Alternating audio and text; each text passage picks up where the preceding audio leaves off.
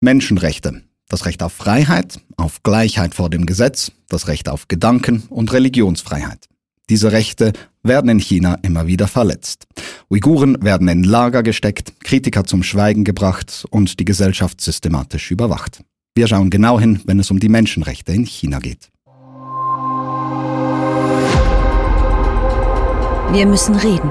Public Eye spricht Klartext. Über die Menschenrechtslage in China sowie auch über die Punkte, die die Schweiz betreffen, möchte ich heute sprechen mit meinem Gast. Es ist Ralf Weber. Er ist Professor für European Global Studies an der Uni Basel. Herzlich willkommen. Hallo. Du hast dich intensiv auseinandergesetzt mit China und der Menschenrechtslage dort und China ist ja nicht das einzige Land, das Menschenrechte, sagen wir mal, vielleicht eher als Vorschlag als als wirklich bindend betrachtet. Zu Beginn aber gleich die ganz konkrete Frage wenn nun der Westen China kritisiert für Menschenrechtsverletzungen, was wird denn ganz genau beanstandet? Ja, das ist eine ganze Palette von Dingen. Nicht zunächst ist China ist ein autoritäres Regime. Das heißt, es gibt einen engeren Zusammenhang zwischen liberalen Demokratien und Menschenrechten in der Umsetzung als zwischen autoritären Regimen und Menschenrechten. Das heißt, es sollte uns auch nicht verwundern, dass Menschenrechte dort weniger gelten, soweit sie überhaupt etwas gelten, und dann breitflächig auch verletzt werden, weil das ist die Natur von autoritären Regimen. Die Palette umfasst ähm, Arbeitsbereiche, nicht Zwangsarbeit, Kinderarbeit. Es geht um Rechte in, in der Privatsphäre, Meinungsäußerungsfreiheit hm, gilt auch eigentlich nicht, kann man sagen, hm, aber auch über Menschenrechte hinaus, ähm, keine demokratischen Zusammenhänge. Rechtsstaatlichkeit ist sehr schwach ausgeprägt, nicht? Das ist, es geht über Menschenrechte hinaus. Und es ist die ganze Palette, die wir an Menschenrechten haben, die eigentlich betroffen ist da. Das sind eben Sachen, wie ich erwähnt habe, Religionsfreiheit. Mhm. Das ist aber auch eine Freiheit nach dem Streben nach dem eigenen Glück. Oder wo, wo, sehen, wo sehen wir denn diese Menschenrechte? Was umfassen diese?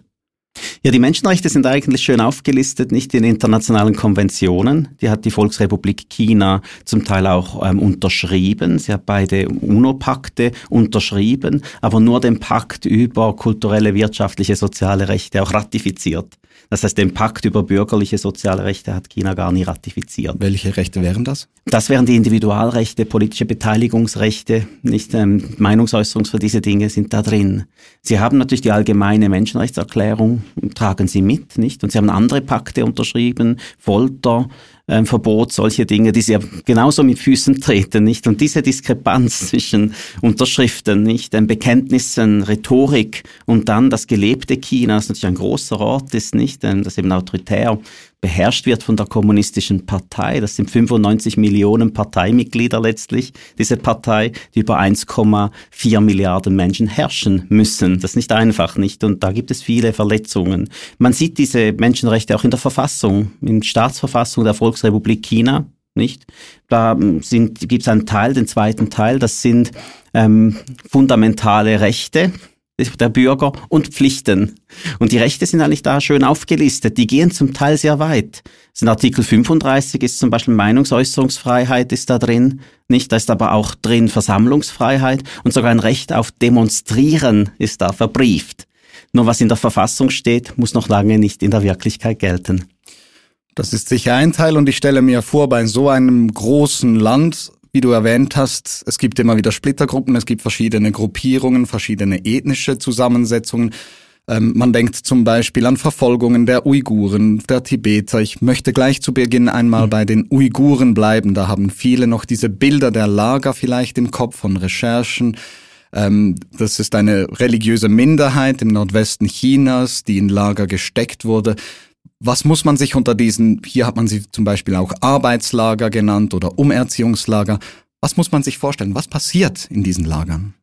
Zunächst hat das eine lange Vorgeschichte, nicht das Verhältnis mit ähm, Xinjiang, ähm, mit den Uiguren und anderen Minoritäten dort, das ist ein belastetes, das geht viele Jahrzehnte zurück.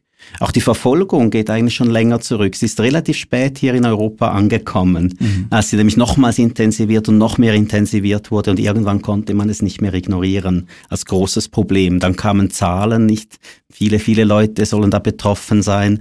Dann sind NGOs aktiv geworden, Aktivisten aktiv geworden und in, dann letztlich auch die Wissenschaft, Gerichte, auch Parlamente, nicht? Und inzwischen haben wir eine gute Außen Übersicht, was da passiert ist. Und du sagtest eben, es sind 100.000 bis sogar zu Millionen wert geschätzt, ähm, interniert worden oder in diese Lager gesteckt worden. Und da nochmals die Frage, was passiert denn konkret in diesen Lagern? Ja, man muss sich vorstellen, dass zum Teil leichte Vergehen, ähm, in der falschen Sprache sprechen, beten, ähm, solche Dinge zu einer Gefängnisstrafe führen können, mehrjährig zum Teil nicht. Ähm, Kinder, die den Eltern weggenommen werden, in Schulen kommen, um Chinesisch dort zu lernen, das ist jetzt nebst den Lagern noch ein Bereich, der auch gut dokumentiert ist, nicht. In den Lagern selber gibt es auch, man muss unterscheiden zwischen den Lagern, in denen Leute nach chinesischer Sprech, Parteisprech umerzogen, ausgebildet werden, um reintegriert zu werden werden, weil man sie sozusagen einem Kollektivverdacht des Terrorismus unterstellt hat, Unabhängigkeitsbewegungen, nicht, was es eine Geschichte dazu auch gibt, nicht, aber natürlich nicht auf diese Skalarität, nicht auf eine Million Menschen überhaupt nicht zutrifft. Ähm, und diesen Lagern und dann dann eben noch Gefängnisse. Auch dort verschwinden viele Leute. Nicht? In den äh, Lagern selber gibt's Berichte über Zwangssterilisation, über Vergewaltigungen, Missbrauch, Folter. Nicht? Die Liste ist auch dort sehr, sehr lang. Was bezweckt denn China oder die Partei dahinter am Ende mit diesen Lagern? Ja, die Intention, die ist nicht so einfach zu eruieren, weil die Volksrepublik China das natürlich nicht einfach offen so sagt. Nicht, es gibt eine offizielle Geschichte, da geht es darum eben Separatismus, Terrorbekämpfung, nicht, wer für gegen Unabhängigkeitsbewegungen vorgehen. Da gab es auch ein paar Anschläge, da sind auch Leute gestorben. Das ist die Basis, auf die man abstellt, um zu sagen, na, wir müssen jetzt dort die Leute breitflächig integrieren, umschulen. Das ist, was die Partei sagt. In der Realität geht es darum, was viele im Diskurs Diskurs drin einen kulturellen Genozid benennen würden, nicht? Also eine Auslöschung der Identität der Uiguren, nicht? Das ist der Vorwurf letztlich, der im Raume steht. Und das ist in weiten Gebieten heutzutage eigentlich gut belegt, nicht? Das ist ähm, belegt, dass systematisch großflächig Menschenrechtsverletzungen mit den Uiguren begangen werden. Der Vorwurf, der auch im Raum steht, ist der eines Genozids. Das ist nun ein völkerrechtlicher Ausdruck. Da gibt's Kriterien dafür nicht. Und wenn, soweit ich das überblicke, sind die meisten Kriterien erfüllt, außer derjenigen der Intention. Man muss nachweisen können, dass das die Intention ist, ein Volk auszulöschen. Das ist ähm, eine schwierige Sache, nicht? Und darum muss man auch nicht verwundert sein, wenn, wenn das schwierig ist darzulegen, ist in einem Gericht oder so. Meistens haben hier Parlamente einen Genozidvorwurf vorgebracht. Und gerichtlich sieht das noch anders aus. Wir haben aber auch inzwischen von den Vereinten Nationen, nicht die Bachelet hat in ihrem Bericht noch veröffentlicht und da werden auch ganz viele Dinge dokumentiert, die sind jetzt sozusagen von den Vereinten Nationen festgehalten worden. Das gibt nochmal zusätzliche Kredibilität für all diese Bereiche und aus meiner Sicht kann man sagen, dass das gut dargelegt, gut erwiesen ist und man darf nicht vergessen, alles was knapp unter einem Genozid völkerrechtlich ist, ist wirklich, wirklich schlimm. Das ist nicht dann, dann ist kein Problem, sondern da passiert viel und das ist durch gut dargelegt. Auf diese Ebene der internationalen Kritik und auch der Antworten möchte ich später nochmal ganz mhm. kurz darauf zu sprechen kommen. Vielleicht aber zuerst noch Betroffen von diesen Menschenrechtsverletzungen sind ja dann aber doch nicht nur die Uiguren. Da gibt es Kasachen, es gibt Kirgi Kirgisen, es gibt Tibeter. Die Palette ist lang, wovon man hier in der Schweiz vielleicht nicht mehr oder nicht mehr so viel hört. Ja, wir, wir haben vielleicht etwas begonnen, alles unter Uiguren zusammenzufassen. Nicht? Das ist eine wichtige Gruppe, die, die, die schon stark im Ziel Visier steht, nicht? Das sind andere Minoritäten und wir, wir sprechen verkürzt darüber. Die, die Tibeter, Tibeterinnen sind nochmal ein anderer Bereich, der ähm, schon lange auch nicht ähnliche Vorwürfe zum Teil auch im Raume gestanden sind. Nicht auch ein, ein, ein langes Unterdrückungsprojekt letztlich nicht. Ähm, aus chinesischer Parteisicht ist das ein, das Entwicklungsprojekt. Man möchte die Entwicklung nach Xinjiang bringen, nach Tibet bringen, Modernisierung. Nicht? Das mhm. ist ähm, das, was man sozusagen zur Verteidigung Beseitigung des Regimes vorbringen würde und was das Regime dann auch in ein enges Verhältnis zu Menschenrechten stellt und zum Verständnis von Menschenrechten. Daneben noch sind nicht nur Minoritäten, nicht? Das ist ein, ein Regime, das breitflächig eben autoritär vorgeht. Das heißt, es gibt auch viele Han-Chinesinnen und Han-Chinesen, die auch Opfer dieses Regimes letztens sind. Da denke ich zum Beispiel gerade an die weitgehende staatliche Überwachung. Ähm, mhm. Man denkt aber vielleicht auch an Sachen wie Zwangsarbeit in Lieferketten. Wie siehst du da die Situation? Ja, das ähm, ist auch alles gut belegt. Nicht ähm, Kinderarbeit ist ein lang ein, ein Punkt, von dem man schon lange spricht, immer wieder vorbringt. Nicht? Ähm, die interne Migration führt zu vielen Bereichen, in denen es dann Probleme mit ähm, Schulausbildung, Versicherungssachen, solche Sachen gibt. Nicht? Also es sind ähm, dieses ganze System beruht letztlich darauf, dass mm, etwas zugespitzt gesagt halt die, die Menschenwürde doch wenn nicht anders verstanden, nicht dann eben gänzlich nicht so wichtig ist. Aber hier hätte doch gerade auch die Schweiz oder vielleicht der Westen eine Pflicht. Ich meine, es gibt Handelsabkommen, es gibt Verhandlungen, es gibt alles. Und wenn diese Sachen ja belegt sind, dann wäre die Schweiz doch hier auch in einer Pflicht, nicht? Ja, ich glaube, das würde niemand verneinen. Die Pflicht steht da, wie geht man mit ihr um? Nicht? Und da ist halt diese ganze andere Seite. China ist aufgestiegen zu einem wirtschaftlichen großen Macht. China ist bedeutsam in vielerlei Hinsicht. Ähm, politisch hat es begonnen, seine Macht mehr und mehr auszuspielen. China ist jemand, den man nicht wie ein kleineres Land irgendwo in die Ecke stellen kann und Menschenrechtsvorträge gleichermaßen halten kann heute. Nicht? China kann sagen, das wollen wir uns nicht anhören. Müssen wir einen Menschenrechtsdialog mit der kleinen Schweiz halten? Ich meine, man muss sich das mal aus der Perspektive Chinas vorstellen. Nicht? Das muss mühsam gewesen sein, sich anhören zu müssen von einem Land wie der Schweiz, was man alles falsch macht. Heute hat man ein Selbstverständnis, dass man das eigentlich nicht mehr braucht. Man hat auch das Verständnis, dass man ja bei den Menschenrechten richtig liegt. Man hat ein anderes Verständnis und eigentlich das Bessere und Richtigere. Da komme ich auch noch mal darauf zu sprechen, aber vielleicht noch kurz geblieben bei dieser Pflicht vielleicht auch der Schweiz oder der Reaktion der Schweiz. Ähm, mir bleibt persönlich ähm, Altbundesrat Uli Maurer in Erinnerung, der gesagt hatte, er selbst könne jetzt nicht beurteilen, wie das aussieht äh, mit der Menschenrechtssituation ähm, in China. Es ist schon etwas bedenklich, wenn das von einem Staatsoberhaupt so gesagt wird, oder? Ich denke, man muss sehen, wo er das gesagt hat. Er hat das in Peking gesagt. Das war Ende April, nicht beim zweiten Belt and Road Forum. Ähm, die Presse war mitgereist und er hat es vor Schweizer Presse gesagt, die dann gefragt hat, wie steht es da mit Menschenrechten hier? Und das ist schon erstaunlich in gewisser Hinsicht, weil er natürlich von der Botschaft gebrieft dahingegangen ist. Er hat alle Dossiers und, und er hätte einfach sich selber auch fragen können, nicht? Weil der Bundesrat wiederholt im Parlament auf Anfragen aus dem Parlament wörtlich festgehalten hat, die Menschenrechtslage in der Volksrepublik China hat sich verschlechtert.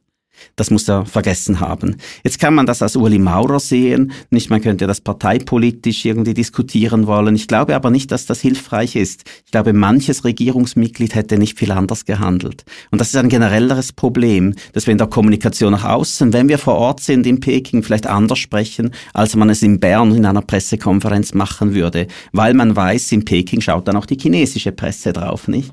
Und diese Diskrepanz ist eine, die wir ähm, ansprechen müssen, über die wir reflektieren wollen. Was heißt es eigentlich, wenn wir nach innen anders über unsere Werte sprechen als nach außen? Wenn wir nach innen anders über unsere Werte sprechen, als wir nach außen handeln, nicht? Das sind Dilemmata, mit denen wir umgehen lernen müssen und die vielleicht auch Diskussionsbedarf wirklich bedeuten.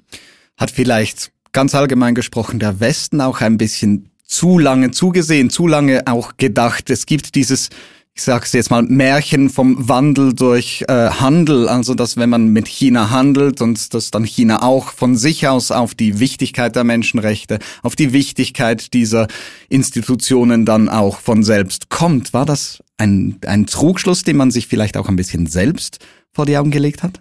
Ich glaube, man darf das ähm, aus dem Rückblick sagen. Im Nachhinein sind wir alle schlauer, nicht? Man muss fairerweise auch sagen, dieses Narrativende der Geschichte nach dem Kalten Krieg war ein starkes. Nicht, man, man saß da und hat sich auf diese Länder geschaut und gedacht, und du wirst eine Demokratie und du wirst eine Demokratie und du nicht. Das war stark, stark in uns drin.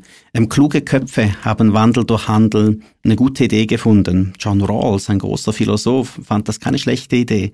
Ähm, die Wirtschaft fand das natürlich aus speziellen Gründen besonders attraktiv, da komme ich dann noch drauf, nicht? aber auch NGOs fanden das zum Teil wichtig. Man konnte nach China hinein, man konnte ein Büro eröffnen in Beijing, man hatte das Gefühl, man kann was machen. Das war stark. Also mein Vorwurf würde nicht dort ansetzen, weil es gute Gründe gab, dass man ähm, mit China engagiert, dass man sie nicht in eine Isolation treibt, nicht, dass man eine Kooperation findet.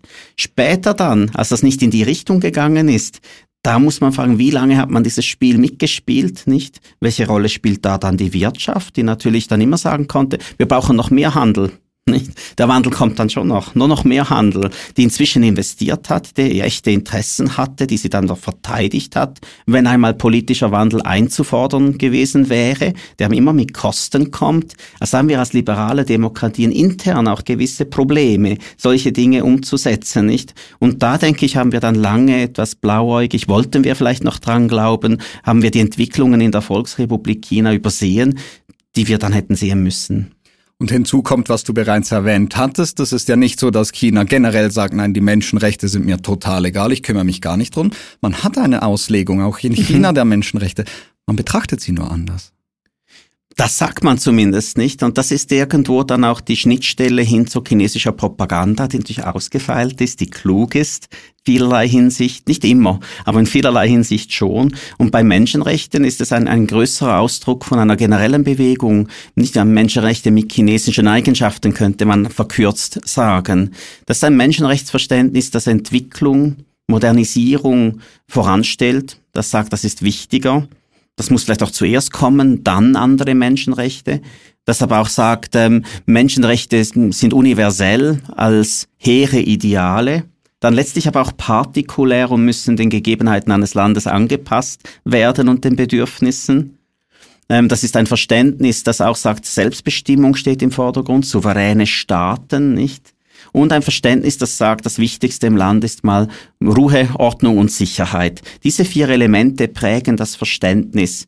Jetzt könnte man die alle kritisch hinterfragen und müsste sich dann überlegen, sind das dann noch die Menschenrechte, von denen wir sprechen, oder haben wir dasselbe Wort, zwei verschiedene Dinge? Ich möchte gerade noch auf den Punkt der Sicherheit und der Ordnung noch eingehen aus Sicht Chinas. Mhm.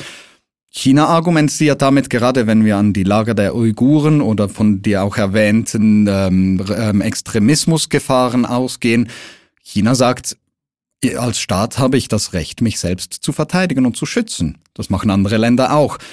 Was hältst du von diesem Argument? Das ist wie viel Propaganda, ist immer ein Kernchen Wahrheit dabei, nicht? Und dieses Element, natürlich haben Staaten, haben Souveränität, nicht? Können in gewissen Rahmen in ihrem Land drin selber regieren. Und das ist genau diese wirklich sensible Schnittstelle zwischen Völkerrecht, zwischen Vereinten Nationen, zwischen einem Menschenrechtsregime, einem Völkerrechtsregime, das inzwischen mit den 90er Jahren stark befördert auch progressive liberale Elemente ins Völkerrecht geschrieben hat, wie humanitäre Interventionen, internationale Strafgerichtsbarkeit, all diese Dinge, die sind der Volksrepublik China ein Dorn im Auge nicht. Das möchte man nicht haben, weil es eben in die Souveränität eingreift weil China da Schwachstellen hat, weil China dieses autoritäre Regime mit dem nicht zurande kommt. Und dann ist die Frage, inwieweit kann man, was die Volksrepublik China global heute macht, so verstehen, als ein Versuch, diese Regeln zurückzudrehen, einfach auf Souveränität und so das internationale System nicht ähm, vorantreiben wollen, da kann man gut damit leben. Menschenrechte wäre dann etwas, die, was nicht universell gilt für alle was nicht universell gilt, jenseits von Rechtstexten schon, mhm. sondern was in Rechtstexten als Ideale gelten, partikulär den souveränen Staaten überlassen und niemanden kann einen in interne Angelegenheiten reinreden. Das ist ein, ein, ein Zurückdrehen des progressiven liberalen Regimes, das wir eigentlich etabliert hatten und das mitgetragen wurde durch die Staatengemeinschaft. Wir sind schon fast am Ende. Mhm. Hier dennoch eine ganz kurze Frage noch zu einem Ausblick. Was muss denn getan werden, wenn wir die Menschenrechte und die Verletzungen davon in China betrachten? Vielleicht auf einer internationalen, auf einer nationalen Ebene in der Schweiz und vielleicht auch, was kann ich als Bürger oder Bürgerin tun?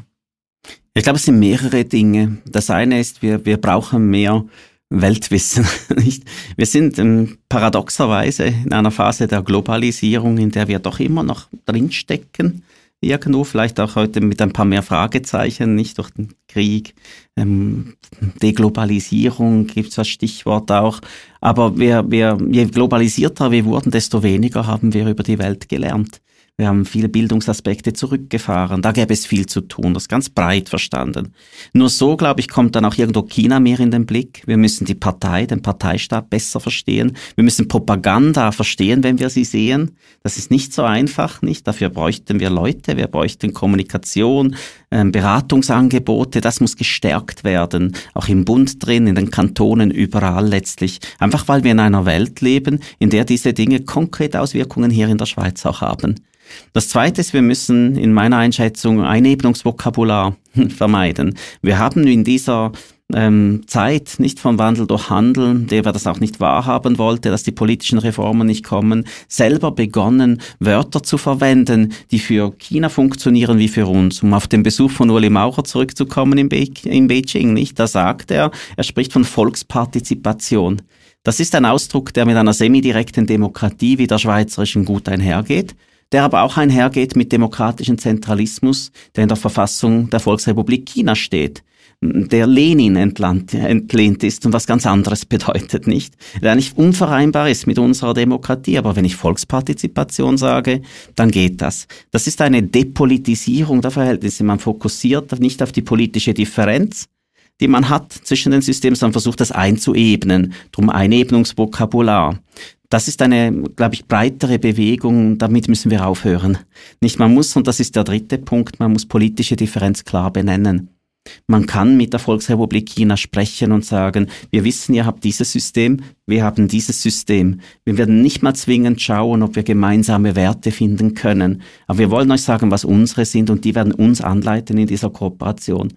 Nicht? Und dann kann man Konsequenzen ziehen, wenn es opportun ist, wenn es ähm, notwendig wird. Und dann sind Kooperationen dann vielleicht auch irgendwo zu, zu Ende. Aber diese politische Differenz, die haben wir in dieser Phase von Globalisierung, von Miteinander Handel treiben, wofür es immer gute Gründe gab, irgendwo vergessen. Und wir müssen beides machen. Versuchen, ein Verhältnis zu finden mit der VR China, in der man kooperieren kann und gleichzeitig politische Differenz selbstbewusst, überzeugt ähm, immer anzeigen. Das heißt, wir müssen vielleicht selber intern auch nochmal über Menschenrechte, Demokratie, Rechtsstaatlichkeit nachdenken. Warum stehen die in unserer Verfassung? Warum stehen die in dem Dokument, das uns alle bindet, nicht?